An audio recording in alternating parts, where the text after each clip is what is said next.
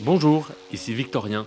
Bienvenue dans Life After Pop, le podcast où mes invités nous racontent leur pop star préférée. C'est pas une vie normale, mais on est des gens normaux. Uh, my album is coming this summer. Mais j'aime les larmes aussi. When I started, there was no internet. And it's been so moving to see so many devoted fans in continents where we don't even speak the same language. Dans ce nouvel épisode, c'est toi Jean qui va nous parler de Mylène Farmer, qui, comme nous l'indique sa page Wikipédia, est née le 12 septembre 61 à Pierrefonds au Québec.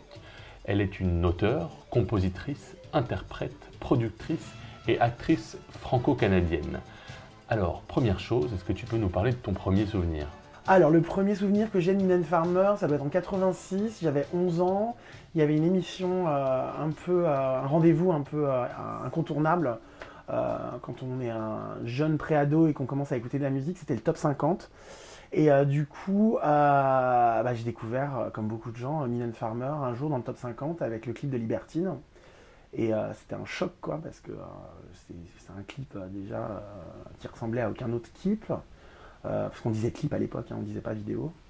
Donc c'était un clip un peu, un peu incroyable, parce que c'était un clip très long, tourné en cinémascope, qui avait coûté beaucoup d'argent, avec des costumes, avec des décors, avec un scénario, qui était en plus, mais ça, moi je l'ai compris un peu après, euh, parce qu'à l'époque je connaissais connaissais pas trop euh, Stanley Kubrick, mais qui était complètement inspiré du film Barry Lyndon. Et euh, c'est un clip, on n'avait jamais vu ça, quoi, un, un artiste qui fait un clip comme ça, qui ressemble à un petit film.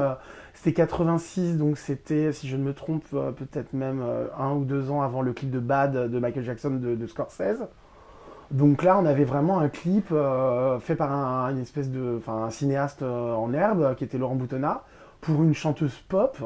Euh, c'était du jamais vu. Donc déjà, c'était un choc visuel déjà avant même que la, avant même euh, de, s'attacher à la chanson. Déjà, le, clip était impactant. Il y avait un truc qui se passait. euh, C'était, assez. il y avait, il y avait de la noirceur, il y avait du sexe, il y avait des cascades en cheval, il y avait des, il y avait des scènes d'orgie. Il y avait une scène, il y a un break au milieu, la musique s'arrête. La musique s'arrête, la chanson s'arrête, chose qu'on ne voyait pas souvent euh, pour, euh, pour une, scène de cul, puis elle reprend après. Il y a une méchante, euh, il y a des, enfin c'est vraiment un mini-film quoi. Donc déjà ça c'était un choc. Ensuite la chanson c'était, euh, alors moi à l'époque c'était vraiment, euh, les- c'est l'époque, j'avais 11 ans donc c'était l'époque vraiment où je commençais à me forger mes goûts musicaux. Donc euh, c'est une époque où on picore un peu à droite à gauche, on écoute un peu, on écoute les chansons qui passent à la radio, puis on regarde un peu ce qui se passe à la télé. Puis souvent on va chez les, on allait dans les booms ou dans les fêtes de, euh, euh, des grandes des grandes sœurs et des grands frères de nos amis et on, voyait traîner des vinyles et on voyait bien qu'eux ils étaient à un stade supérieur où ils écoutaient des albums en entier et qu'ils étaient fans de certains artistes. Donc à l'époque je me rappelle en 86 j'avais dû croiser chez des amis euh, euh, les, les- les vinyles d'Indochine, euh, de Dépêche Mode, de Madonna qui devaient traîner etc. Et euh, mais Mylène Farmer, euh, c'était encore, euh, c'était balbutiant, donc euh, elle avait, faire- elle, avait, elle avait dû faire deux 45 tours avant, deux, deux, deux singles, et là c'était la première fois qu'elle avait un tube et euh, qui passait partout, qu'on entendait à la radio, etc. Et euh, qui est imparable, quoi. Enfin, je veux dire, la première fois qu'on entend Libertine, on s'en souvient toute sa vie, quoi, quasiment, parce que le refrain, c'est un gimmick euh, à la con. Enfin, c'est euh, je, je, je suis. Moi, je rappelle à cours de récré, on avait bien compris que ça voulait dire je, je suis Libertine, je suis une catin, ça voulait dire je suis une pute. Donc euh, du coup c'était un peu comme cacaboudin, c'était un peu une espèce de phrase comme ça, euh, un peu provoque, qu'on fredonnait comme ça, on se sentait un peu, un peu, ça sentait le soufre quand t'as 11 ans et que t'as une chanson qui parle de prostitution comme ça, avec une nana rousse, il n'y a pas beaucoup de rousses dans la variété française. Et puis il y avait musicalement, il se passait un truc, il y avait un truc pop qui était pas variétoche, qui était vraiment, il y avait des synthés, euh, il y avait des paroles avec des jeux de mots, il y avait des paroles qui étaient assez subtilement écrites t'avais ce gimmick, t'avais, euh, c'était, c'était pop. Et ça, moi, je le pensais déjà quand j'étais ado. euh, j'étais, euh, j'étais, parce que j'ai- j'ai- j'achetais des maga- j'achetais de la presse musicale déjà très très jeune, donc je disais vachement de trucs sur la musique et j'avais, enfin, j'écoutais déjà des choses, des choses qui n'étaient pas des, choses de mon âge, quoi. J'ai, j'ai demandé toujours à mes parents de me ramener des disques quand ils allaient à la Fnac.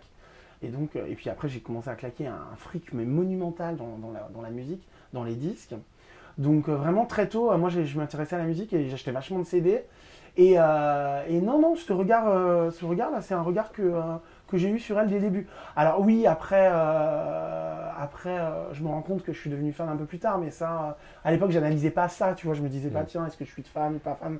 J'aimais bien, quoi, donc euh, voilà, quoi.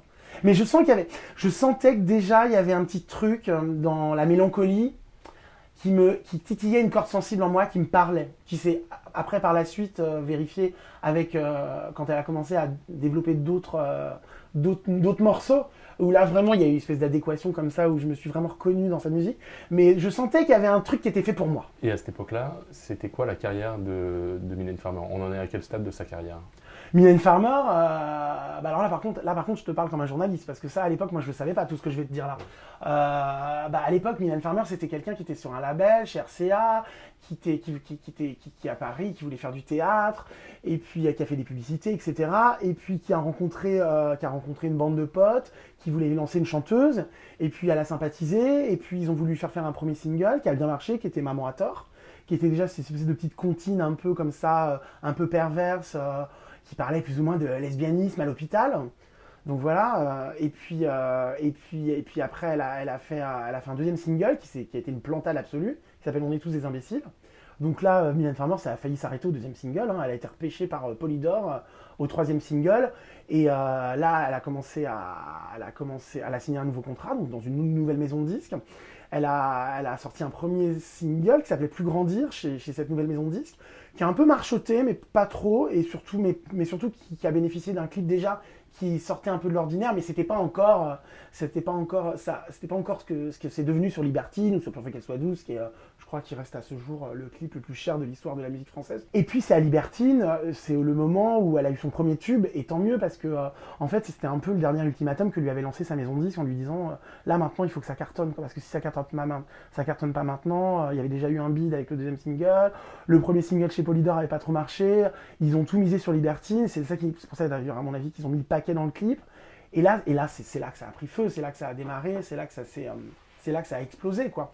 Puis après, euh, ça a été une enfilade discontinue pendant euh, une dizaine d'années euh, de morceaux qui sont tous devenus des tubes. Je dis une dizaine d'années parce que pour moi, au bout d'une dizaine d'années, c'est devenu moins bien. Enfin, qualitativement, je trouve que ça, a baissé. Mais Mylène Farmer, entre euh, 84 et voilà, allez, on va être large, on va dire euh, 95, elle est imbattable, elle est incontournable, elle est, euh, elle est, euh, elle est euh, essentielle. C'est là qu'elle installe son mythe, c'est là que euh, euh, elle se compose son ar- une armée de fans qui, pour la plupart, et ça c'est assez exceptionnel, ne la quittera jamais. Même quand elle commencera un peu à, musicalement à, s'éloigner de l'univers qu'elle qu'elle a, qu'elle s'était vertuée à installer. Mais, mais, mais oui, Mylène Farmer, enfin je veux dire, quand on était ado dans les années 80, euh, Mylène Farmer, euh, c'était euh, c'était quelqu'un de on pouvait pas passer à côté quoi. C'était parce que après évidemment après ce premier album sur lequel figuraient donc, toutes les chansons dont je t'ai parlé là au printemps 88 elle a sorti c'est là que là, je- là, vraiment je suis devenu fan là vraiment je suis complètement tombé dedans. Elle a sorti cet album qui est un peu son c'est bad à elle quoi. C'est à dire que tous les singles qui sortent sont numéro 1 top 50 ou quasi. Euh, c'est des tubes incroyables euh, que tout le monde connaît en France. Et elle en a sorti 4 ou 5 du même album. C'est l'album Ainsi soit je le premier single c'est Sans contrefaçon et là, ça devient génial. C'est-à-dire que là, elle développe vraiment son univers. Le clip est incroyable. La marionnette qui prend vie. euh, le Gepetto euh, complètement dépressif. euh, qui se retrouve comme un con à la fin par un temps maussade. étalé sur la plage en Normandie. Parce que, évidemment, la marionnette, les, les, les- les chansons de Mylène Farmer et les clips de Mylène Farmer, plus, plus, précisément, finissent en, en- en général euh, rarement bien. hein. Donc à la fin, la marionnette, enfin la, la, la, femme qui, qui a pris vie redevient marionnette et le mec euh, qui évidemment est tombé de la marionnette. Enfin, c'est un clip terrible. Mais moi, c'est un clip que, que j'ai regardé euh, par, par, par sadomasochisme que je connais par cœur, que j'ai regardé avec la larme à l'œil euh, des, des, des, des millions de fois. euh, c'est moi, c'est mon premier vraiment clip, mon premier clip préféré de Mylène Farmer, c'est Sans contrefaçon, qui est un clip incroyable, ou, ou, euh, qui est un clip d'une noirceur absolue, qui est, c'est un clip très triste. Euh, c'est, vraiment. euh, et puis, euh, et puis ouais, c'est là que j'ai commencé à développer cette espèce d'obsession ouais, pour pour Mylène Farmer.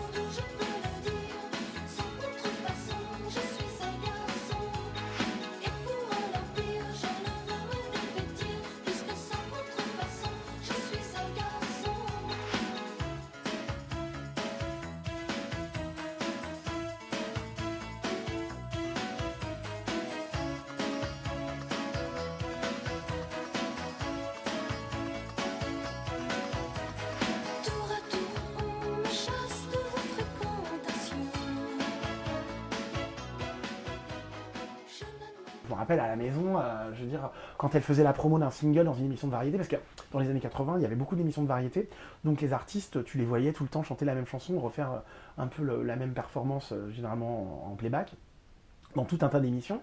Bah, ça avait beau être tout le temps les mêmes costumes, la même chorégraphie, machin. Quand il y avait Mylène Farmer à la télé, on zappait pas. hein. Moi, je me rappelle, je prenais mes parents en otage. On attendait tous les autres chanteurs dont on n'avait rien à foutre. hein. Toute la vieille garde, les Michel Sardou, les Florent Pagny, les machins et tout. Mais s'il y avait Mylène Farmer, qui en plus, bon, évidemment, elle choisissait quand même bien ses émissions. Elle en, elle en faisait 3-4 par single. Et euh, elle, elle- on était là en pamoison devant les chorés. Moi, je me rappelle, je refaisais les chorés en cachette dans la chambre de mes parents quand ils partaient faire les courses et tout. Après, il y a un moment, j'ai fait une espèce de fusion. Je me prenais pour Mylène Farmer. Il y a les- je, peux, je peux à peu près faire toutes les chorés de tous les singles euh, par cœur. Je me rappelle même que pour chaque single, je me rappelle exactement quelle émission de variété elle a faite. Je savais qu'elle avait fait Sacrée Soirée pour faire, euh, pourvu qu'elle soit douce, euh, qu'elle avait fait Star 90 de Michel Drucker pour chanter l'autre. Euh, enfin, tu vois, je connais, vraiment, c'était, là, là, par contre, c'était un rendez-vous incroyable. À chaque fois qu'elle faisait une télé, euh, moi, j'étais devant ma télé, je regardais, euh, alors, il y avait rien, ça, ça se bougeait pas d'un iota euh, d'une télé à l'autre, hein, elle faisait sa choré. euh. Mais c'était nouveau, elle, elle avait des danseurs, il y avait une chorégraphie, c'était la seule qui venait comme ça, euh, proposer un mini show à chaque fois qu'elle venait euh, chanter sa chanson. Et puis, euh, et puis, et puis, les, tubes, les tubes se sont enchaînés. C'est une machine à tubes implacable. Ainsi soit je.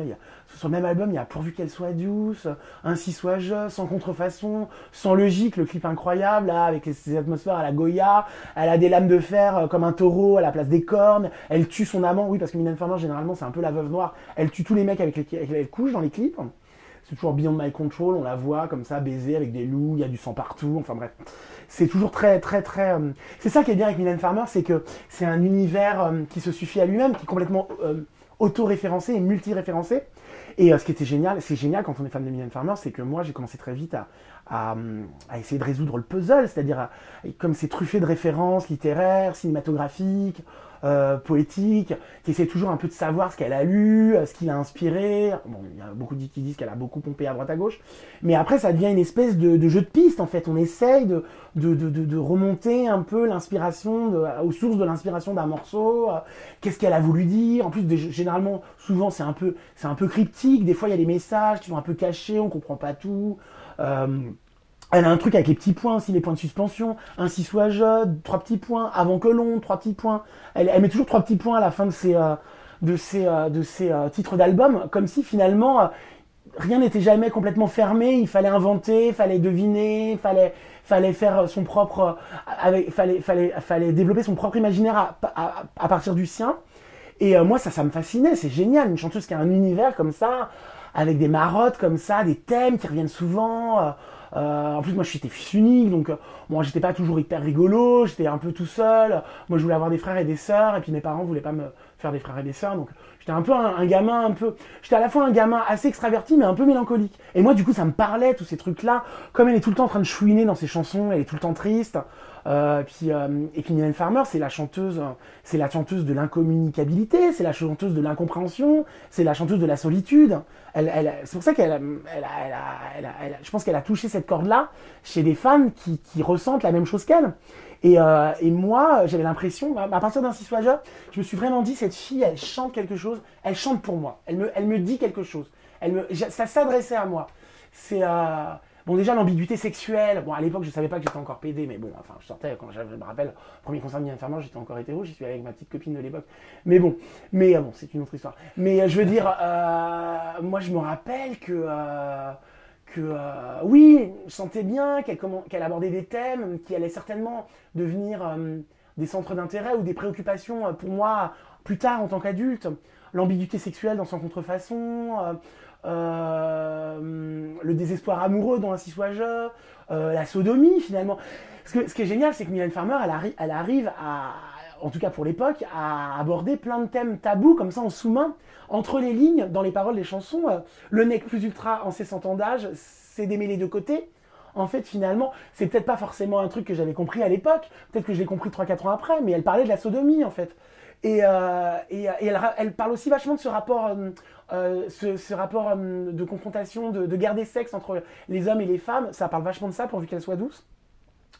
Donc c'est des thèmes quand même euh, qui moi commençaient à m'inspirer, enfin en tout cas à m'intéresser euh, et je sentais qu'il se passait quelque chose. Il se passait quelque chose visuellement, il se passait quelque chose textuellement Et puis, et puis, et puis, et puis pour quel, enfin, quand on a, quand on aime, euh, enfin, je sais pas, c'est quelqu'un qui, a le sens du show, quoi, le sens de la mise en scène. C'est quelqu'un de très drama, euh, c'est quelqu'un de très théâtral finalement, et qui à chaque fois dans un nouveau clip remettait un peu son titre en jeu, proposait quelque chose de nouveau. Elle explorait un nouvel univers avec des nouvelles références, tout en restant jamais vraiment, enfin, tout en restant toujours un peu la même. C'est-à-dire en, en- en prenant, en prenant soin de, de rester dans un certain univers et de, euh, de semer des petits cailloux comme ça qui sont des indices et qui sont des indices qui sont totalement reconnus par ses fans à chaque fois, qui sont vraiment des, euh, qui sont vraiment, euh, qui font des signes de reconnaissance.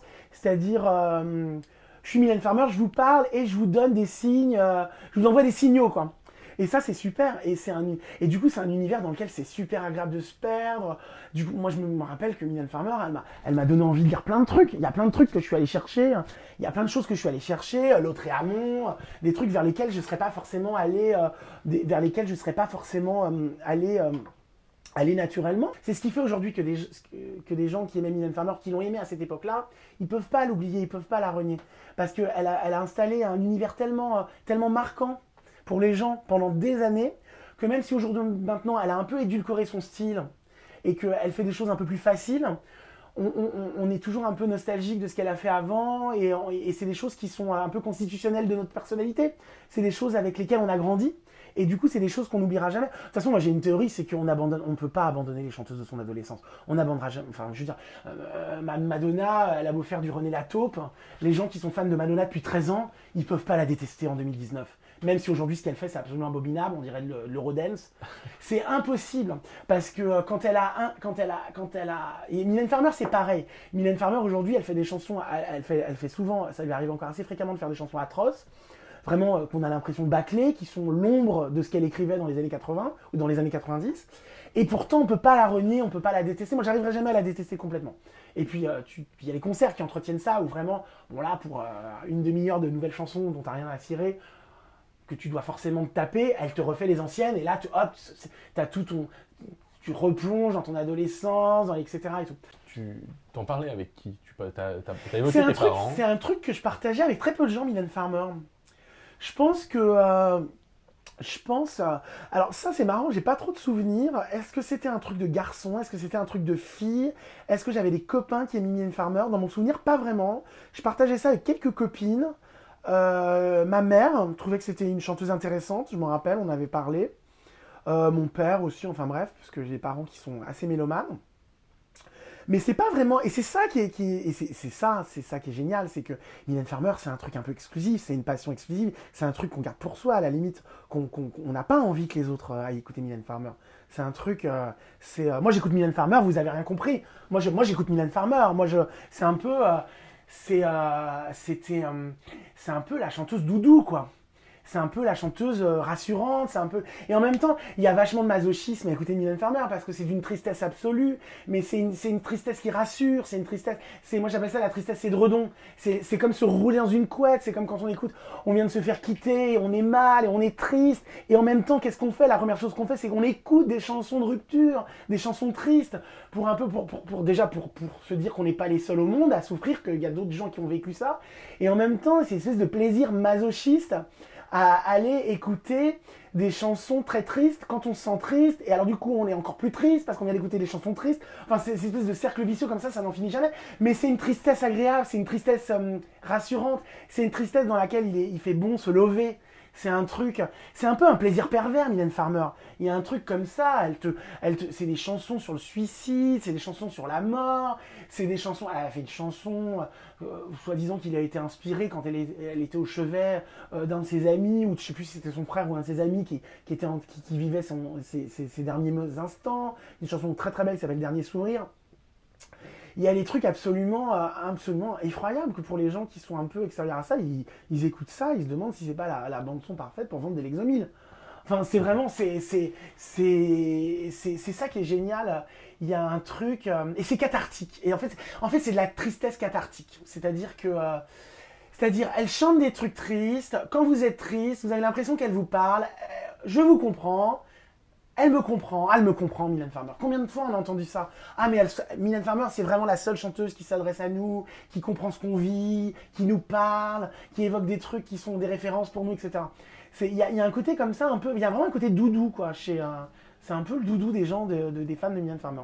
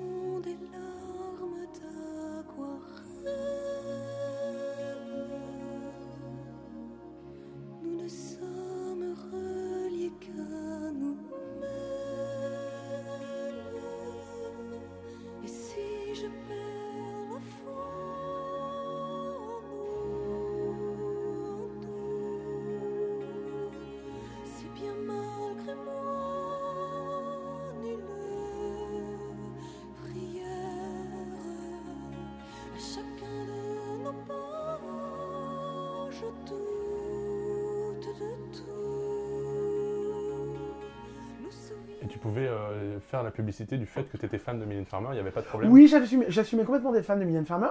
Parce que Mylène Farmer, c'était quelqu'un qui avait du succès. C'était une golden girl, quoi. Enfin, je veux dire, c'était la plus grosse de vendeuse de disques en France. Il n'y avait aucune honte à l'aimer. C'est pas comme si on écoutait euh, un, groupe blues ou un truc vraiment. euh, Puis elle était hyper belle, elle était hyper jolie. Enfin, moi, j'avais les copains hétéros, sans être aussi fan que moi, qui, la trouvaient hyper bonasse, tu vois. C'est une très jolie femme, Mylène Farmer. Ça, ça l'est encore. euh, Bon, après, voilà, peu abusé de tout ce qui est chimique qu'on peut se mettre euh, sous la peau. Mais, euh, mais, mais, mais, mais, mais ça, c'était, c'était, c'était, c'était, euh, je pense que c'était un fantasme pour pas mal d'hétéros et, et pour les petits gamins qui étaient gays, qui ne savaient pas encore ou qui étaient gays, qui commençaient à le découvrir. C'était une chanteuse comme ça qui était différente et qui du coup parlait de la différence. Alors moi je me rappelle qu'à l'époque j'avais pas encore très bien saisi en quoi parler de la différence ça allait me concerner. Mais je sentais qu'il y avait un truc. Et c'était un peu, c'était d'ailleurs une paria au sein de la variété française. C'est quelqu'un qui était, qui en plus il y avait des légendes qui couraient sur Mylène Farmer. C'est ça qui était fascinant. C'est que non seulement elle était étrange dans son univers, mais en plus on la disait aussi étrange dans la vraie vie. Il y avait des rumeurs qui, elle habitait dans un appartement où il n'y avait pas de fenêtre. Elle vivait avec des, chimpanzés. Elle, elle élevait des araignées. C'était vraiment, il y avait un truc comme ça. Alors il y avait du vrai, il y avait du faux. Elle a vraiment eu des singes capucins. Euh, et, euh, mais euh, mais c'est quelqu'un qui a très vite su, alors je ne sais avec quelle dose de cynisme, entretenir comme ça un univers un peu cloisonné euh, et qui s'est très peu euh, répandu dans les médias, en fait, qui a cultivé la loi de la rareté, en fait, la loi qui fait, qui vise à ce qu'un artiste qui s'expose peu, finalement, devient désirable et, euh, peut jouir d'une espèce de, mystère, de culte comme ça, qui, entretient la flamme. Et du coup, euh, oui, moi je me rappelle que, oui, je me rappelle que. moi, je me rappelle, j'avais des amis qui, avaient, qui, arpenté les halles pour essayer de trouver où était son appartement. Euh, Il y en avait d'autres qui, disaient qu'on l'avait vu promener ses singes. euh, euh, Il y, en avait- qui disaient qu'ils étaient allés chez elle, qui étaient allés chez elle, et qui c'était- il y avait des rideaux noirs partout, c'était comme un tombeau. Enfin bref, c'était génial. Bah, alors, je, moi, j'ai jamais cherché vraiment à vérifier si tout ça était vrai, mais en tout cas, moi, ça me fascinait cette chanteuse. qui disait, qui disait avoir visité quand elle était ado euh, des hôpitaux psychiatriques, qui vivait avec des singes, euh, qui parlait d'auteurs romantiques que je n'avais pas encore lus, et, euh, qui, euh, qui n'était pas devenue une chanteuse paquet de lessive qu'on voyait euh, tous les 36 du mois dans toutes les émissions, dans tous les journaux, qui cultivait comme ça une espèce de, mystère. Moi, ça me plaisait. Et je trouvais ça, je trouvais que c'était différent. Il y avait une façon d'aborder une carrière. Il y avait, il y avait un truc, il y avait un truc. C'était vraiment Mylène Farmer. Il n'y en avait aucune autre qui lui ressemblait. C'était et c'est pour ça que hum, par ricochet, quand on était ado et qu'on écoutait Mylène Farmer, on avait l'impression d'être un peu différent des autres, quoi. On avait, euh, il y avait ce truc de, euh, vous pouvez pouvez pas me comprendre. Il y a que moi qui la comprend. euh, Enfin, tu vois, ce truc un peu, de rébellion adolescente. c'est pour ça qu'elle avait vachement, moi je m'en suis rendu compte, quand je suis allé la voir la première fois en 89, euh, j'avais quoi, euh, euh, 13 ans, il y avait plein de gothiques. Tous les gens étaient habillés en noir. On aurait dit qu'on allait voir Cure. C'était incroyable. C'était une nana qui passait sur RTL et dans le top 50. Et on allait à ces concerts, il y avait plein d'ados de 17, 18, 19, 20, 25 ans, totalement habillés en noir. Comme, un grand groupe de New Wave anglaise. euh, moi, ça m'avait, ça m'avait surpris. Ça. Moi, j'étais pas en noir, j'étais avec mes parents, ma petite copine de l'époque. On était allé au Palais des Sports. On avait attendu, hein, franchement, euh, on avait attendu parce que on avait attendu que euh, on n'en pouvait plus hein, pour. j'ai envie de dire, j'ai envie, de- dire vulgairement, les fans de Mylène Farmer en 89, ils avaient les couilles pleines. Ils en pouvaient plus. Elle, a, refusé de faire une tournée sur le premier album. Il y a eu que des tubes. Et on était là, quand est-ce qu'elle va monter sur scène? Quand est-ce qu'elle va faire un concert? Puis elle, elle disait, elle disait tout le temps, ah non, mais moi je, monterai sur scène, deuxième album, quand j'aurai assez de chansons, quand j'aurai installé mon truc et tout. Et le deuxième album sort, et on savait pas encore si elle montait sur scène. Elle sort sans contrefaçon, elle sort, je sais plus, je crois qu'il y a eu un 6 ou AG pourvu qu'elle soit. Et là, ils annoncent les concerts. Et là, j'ai dit à mes parents, si j'y vais pas, j'en mourrai. J'ai dit, si, si je sens qu'il faut que j'y aille, il faut que j'y aille. Mes parents, ça les emballait pas plus que ça de m'y emmener. Et, euh, et ils m'ont emmené voir Mylène Farmer au Palais des Sports. J'avais 13 ans. Et, euh, et je m'attendais pas. J'étais pas préparé à ce que j'ai vécu ce jour-là. C'était incroyable. C'était au mois de mai. Ça fait 30 ans cette année-là. Et euh, je suis très content d'avoir été suffisamment vieux pour voir ça, quoi. Parce que c'était, je n'oublierai jamais ce concert. C'est un, truc incroyable. C'est déjà c'est un concept, un concert, un concert conceptuel à l'américaine comme on n'en voyait pas en France. Moi, j'avais vu des trucs avec mes parents. J'avais vu Gainsbourg au Zénith en 88, France Gall en 87. C'était super. Ils étaient là. Il y avait des danseuses, des choristes. Ça chantait, ça dansait, etc. Mais là, carrément, on arrivait dans la salle, plongé dans le noir, des espèces de bruits bizarres, d'engrenages, de bébés qui pleurent. Déjà, elle plongeait euh, tout ce moment d'avant entrer en scène. Elle plongeait la salle dans une espèce d'atmosphère hyper bizarre, mystérieuse, malaisante. Puis alors là, monumentale, sur la scène, une énorme, un énorme portail de cimetière avec des espèces de, murets reconstitués, un truc immense qui ne laissait pas du tout euh, euh, voir la scène, le décor, tout ce qu'il y avait derrière. Et là, une attente, un compte à rebours, le bruit de l'horloge, parce que son, album à cette époque-là commençait pas une adaptation euh, musicale du, poème L'horloge de Baudelaire. Donc il y avait le tic-tac de l'horloge qui était comme ça, qui commence au moins 10 minutes, un quart d'heure avant qu'elle arrive sur scène, comme une espèce de compte à rebours, les gens qui n'en pouvaient plus, ça hurlait et tout, le monde était, on était tous fébriles, on attendait ça depuis des années, euh, les portes s'ouvrent et là je vois des gens qui s'évanouissent, sur la même rangée que mes parents, des gens en larmes, mais en larmes, alors qu'elle n'avait même pas encore euh, chanté la moindre note une espèce de culte, de tension, une grande messe noire, en fait, un truc de célébration, un truc, une cérémonie païenne, un truc de, que, j'avais. Bon, alors après, évidemment, j'avais pas vu beaucoup de concerts avant ça, donc j'étais incapable de juger. J'imagine, ça m'avait fait. J'avais eu un choc aussi quand j'avais vu ma- mon premier concert de Dépêche Mode avec ma mère, qui aimait beaucoup Dépêche Mode, enfin qui aime toujours. Et là aussi, j'avais eu un gros choc. Mais là, moi, j'avais pas de référent.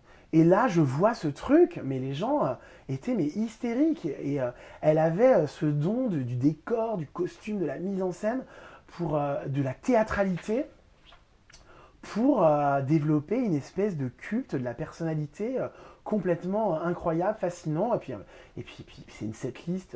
elle avait deux albums, mais elle avait quoi? Elle avait 4-5 tubes par album. Donc déjà, pendant quasiment une heure et demie, elle chantait que des tubes. Donc tous les gens étaient en transe, en train de chanter. Tout le monde connaissait toutes les paroles par cœur. C'était génial. Et, euh, et ça reste un grand choc.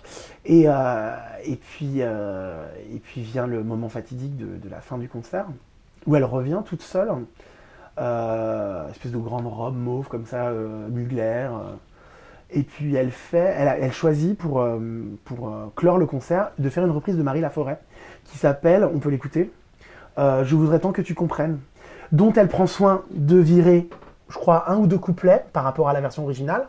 Et c'est une chanson dans laquelle elle s'adresse directement à ses fans avant de les quitter. Et la fin d'un concert de Mylène Farmer, c'est pas la fin d'un concert normal. La fin d'un concert de Mylène Farmer, c'est la fin des gens qui sont venus voir Mylène Farmer, qui ont, qui ont passé deux heures à respirer le même air que Mylène Farmer, et qui vont devoir retourner à leur solitude, à leur petite vie morne, sans Mylène Farmer. Et elle a complètement compris ça, et elle le met en scène, puisque dès qu'elle termine sa chanson, les grilles du cimetière se referment, et elle remonte une espèce d'escalier comme ça au milieu de stèles, etc. Elle se retourne comme ça, elle fait un grand geste euh, de la main euh, au loin, alors qu'elle est déjà presque quasiment plus qu'une ombre. Et là, j'ai jamais vu ça de ma vie. Les lumières se rallument, les gens ne quittaient pas la salle. Il y avait des gens en pleurs, à genoux dans les coins, la tête dans les genoux, en train de pleurer. Moi, j'étais dans tous mes états, j'ai mis des semaines à m'en remettre. Même des fois, j'y repense à ce concert. Je voudrais tant que tu comprennes.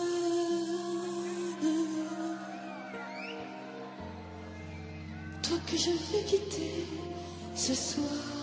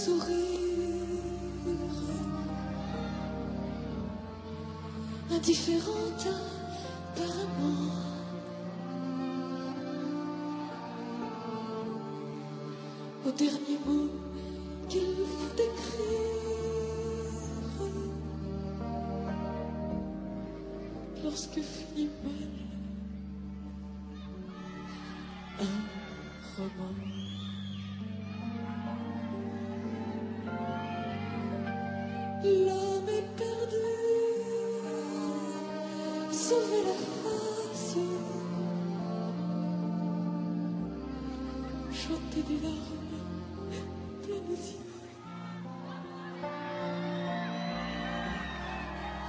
Et dans un univers de clair. Et qu'est-ce que tu attends des... du concert que tu vas voir? Alors le concert, alors c'est très bizarre parce que euh, en fait, euh, moi j'ai raté la tournée d'avant, j'ai pas voulu y aller parce que j'aimais vraiment pas le disque, je le trouvais vraiment mauvais. Et du coup, euh, et du coup, et du coup, comme ça m'est arrivé avec d'autres chanteuses que j'adore comme Madonna, ça, même si j'ai vu quasiment toutes les tournées, ça m'est arrivé d'en zapper une ou deux. Et je m'étais dit qu'il fallait que je zappe la dernière. Et là, en fait, hein, ça m'est revenu dans la gueule. hein. Je me suis dit. euh, En plus, euh, je vis avec euh, ma, ma coloc à 28 ans, 29 ans. Et elle a grandi avec Mylène Farmer, mais la Mylène Farmer des années 90, donc euh, à California, tout ça, Anamorphosé. Elle, c'est marrant parce que chacun sa Mylène Farmer en fonction des générations. Et elle, c'est la génération euh, California, etc., que mon cœur lâche, blablabla. Et elle, en fait, euh, ça fait depuis qu'on a emménagé ensemble qu'elle me parle de Mylène Farmer et qu'elle me dit, et, et- enfin, ça fait 4 ans qu'on est ensemble, donc euh, elle, a, elle a pas fait la, la tournée d'avant. Et elle m'a dit, j'aimerais bien la voir quand même au moins une fois dans ma vie, c'est quand même ce que j'ai écouté quand j'étais ado, etc.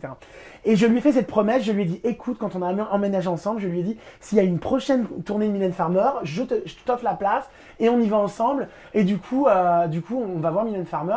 Alors peut-être que inconsciemment, je me suis trouvé ce prétexte de la coloc pour, pour me donner une bonne raison d'y retourner.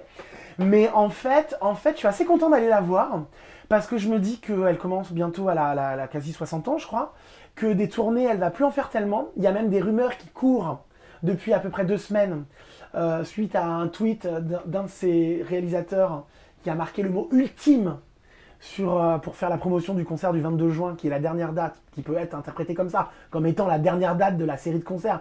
Mais euh, comme Mylène Farmer, ça fait déjà une ou deux tournées qu'elle fait comprendre comme ça un peu entre les lignes qu'elle va, elle va pas forcément euh, faire des tournées euh, ad vitam aeternam. Il y a cette rumeur qui court que c'est la dernière tournée, donc c'est la dernière fois qu'elle monte sur scène. Donc je suis quand même bien heureux d'avoir le sésame pour aller la voir. Et, et je suis content parce que je vais me revautrer là-dedans avec ma coloc. On s'est pris des places en fausse or, on va être tout devant. Euh, Il y a certainement des passages qui nous plairont pas parce qu'il y a des passages où elle va chanter des, chansons de ces 15 dernières années que moi je peux pas blairer. Euh, Il y a peut-être quelques chansons euh, récentes que quand même j'aurais du plaisir à entendre. Et puis j'espère surtout qu'elle va faire les vieilles chansons dans la setlist. Et puis, et puis j'ai envie encore d'être dans la même pièce qu'elle, même si c'est une très grande pièce, la U Arena, de respirer le même air que Mylène. Et puis euh, d'être, euh, de se dire qu'on est en communion avec d'autres gens qui sont eux aussi fans de Mylène Farmer et qui vivent ce truc un peu unique, cette espèce d'exception culturelle française, ce truc un peu cette. euh, Alors il y a beaucoup de gens qui disent oui la Madonna française, etc. C'est vraiment un truc différent de Madonna. Je trouve qu'il y a un, truc différent. Euh, je trouve, euh, je trouve que chez, fans de Mylène Farmer, il y a encore plus quelque chose de l'ordre de la secte, quoi. Il y a un truc euh, vraiment. Et moi j'ai envie de, de faire partie de la prochaine célébration. Donc euh, du coup, euh, je suis assez content. euh, Non, non, je suis assez content. Je, me fais beaucoup, beaucoup de soucis sur la setlist. J'espère vraiment qu'elle va abandonner des chansons qu'elle n'a pas besoin de chanter, des chansons récentes ou des duos, des, des trucs avec Sting, les machins là. Ça, je j'en veux pas en entendre parler. Et je me dis que c'est peut-être la dernière fois que je la vois. Donc du coup, ça, ça, amène une charge émotionnelle supplémentaire. Parce que je me dis que ça se trouve, c'est la dernière fois que je vois Mylène. Et du coup, euh, et du coup, euh, du coup, euh, du coup, j'apprends un peu. Mais euh, c'est pas dit que euh, on n'est pas à l'abri que j'ai adoré le 18 et que je me prenne une place pour le 22. Hein.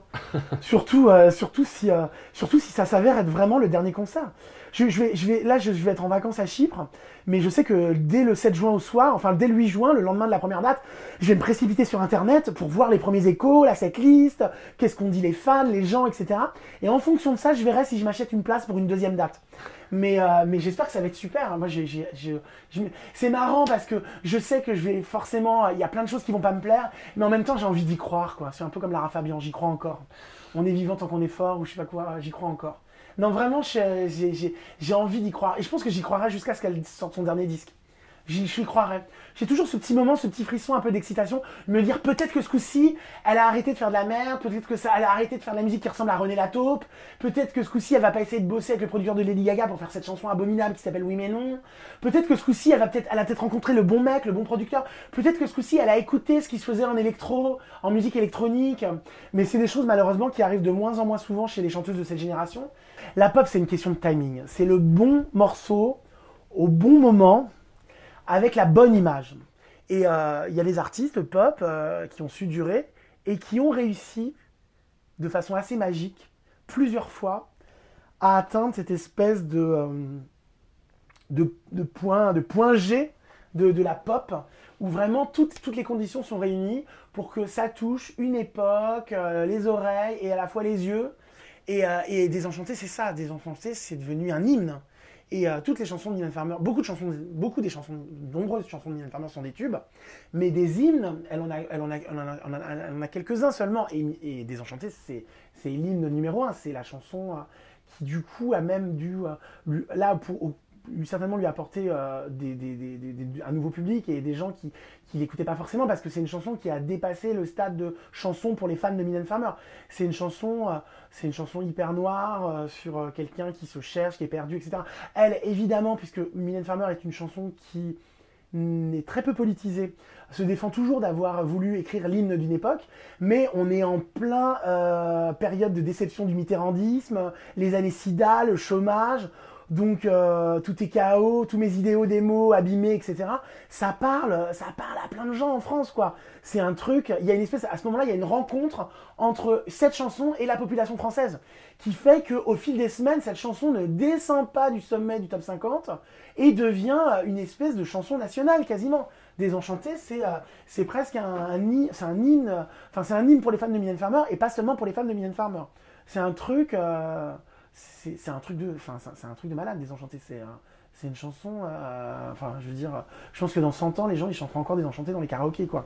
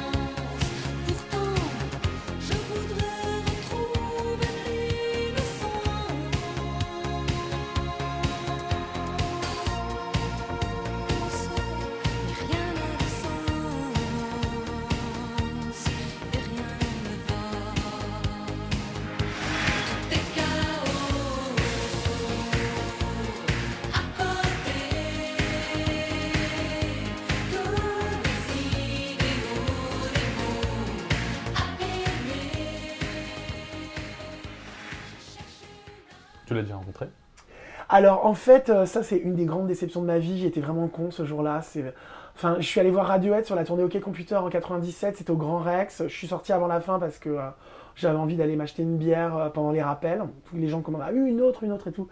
Et là, en fait, elle était au concert. Elle devait descendre du carré VIP dans lequel elle était pendant tout le concert pour y assister. Elle était habillée de façon euh, magnifique, virginale, tout en blanc, avec une tunique. Elle avait les cheveux déployés, d'un roux cuivré. Elle était magnifique. J'ai jamais vu quelqu'un d'aussi beau de ma vie. Elle était au bar, juste à 3 cm de moi, en train de commander à boire. Et au lieu de lui vouer mon admiration, euh, je l'ai regardé et je lui ai dit Oh, mais vous buvez de la bière? Parce que pour moi, Mylène Farmer, ça ne boit pas de bière. Ça ne pouvait pas boire de la bière de façon frugale, comme n'importe, comme le commun des mortels. Et elle s'est retournée vers moi, elle m'a dit Mais oui, évidemment. Et notre rencontre se limite à ça. Elle est repartie. Je pense qu'elle est partie tout court. Elle a quitté le concert. Parce que souvent, les artistes, ils quittent, euh, les artistes un peu connus, pour pas être emmerdés par les fans, etc. Et surtout dans les salles qui sont pas les grandes grandes salles, genre le Grand Rex, ils quittent, euh, ils quittent, euh, ils quittent le concert au rappel ou avant, les, avant, la, avant la fin du concert pour pas, pour pas avoir à affronter les fans et les autographes. Et elle est partie. Et je suis resté quoi? Comme un con en me disant mais mon Dieu, mais ça fait des années que tu rêves de ce moment. T'as rien trouvé de plus intelligent à lui dire qu'elle à lui demander pourquoi elle buvait de la bière, alors que tu aurais eu 15 000 trucs à lui dire sur sa musique, sur la façon dont elle avait été importante pour toi, de la façon dont elle avait compté pour toi. Et, euh, et voilà. Aujourd'hui, si tu regardes rétrospectivement toutes ces années, Ouais. est-ce que tu arriverais à faire la synthèse et de te dire quelle fonction elle a eu dans ta vie? Quelle fonction elle a eu dans ma vie euh Je pense que euh, elle a eu, elle, elle, elle, elle- elle m'a apporté du réconfort. Je pense dans les moments où euh, ça allait pas forcément super bien, ou dans les moments où je me suis senti un peu rejeté, euh, comme tous euh, les gens qui commencent à se découvrir homosexuels euh, à l'école ou euh, au travail, enfin je sais pas. Mais, euh, mais c'est pas de façon aussi euh, limpide. Je trouve surtout qu'elle a, elle a développé chez moi ce goût pour euh, et ce, cette, euh, ce courage d'être différent. C'est, je trouve que Mylène Farmer c'est vraiment la chanteuse de la différence. On écoute un dernier titre. Ah bah, on, écoute, euh, cette chanson qui est complètement incroyable, hein, qui s'appelle Chloé, où c'est une, pe- une petite fille qui cherche sa petite sœur qui est en train de se noyer. C'est un truc, c'est- quand on entend enfin, c'est toujours la chanson, c'est toujours, je trouve, la chanson euh, que je fais entendre aux gens qui ne connaissent pas Mylène Farmer et qui savent pas trop ce que c'est, ou qui la connaissent que par les tubes très populaires, ou dans sa période très récente. Parce que c'est quand même, et, c'est se dire que ça, ça, figure sur un album de pop en France euh, dans les années 80, c'est quand même la chanson, une, des chansons les plus tordues qu'elle ait jamais faites, quoi. C'est, euh, ça dit bien, euh, ça dit bien sa volonté de cultiver une différence, justement, même morbide, euh, dès les premiers morceaux qu'elle a sortis.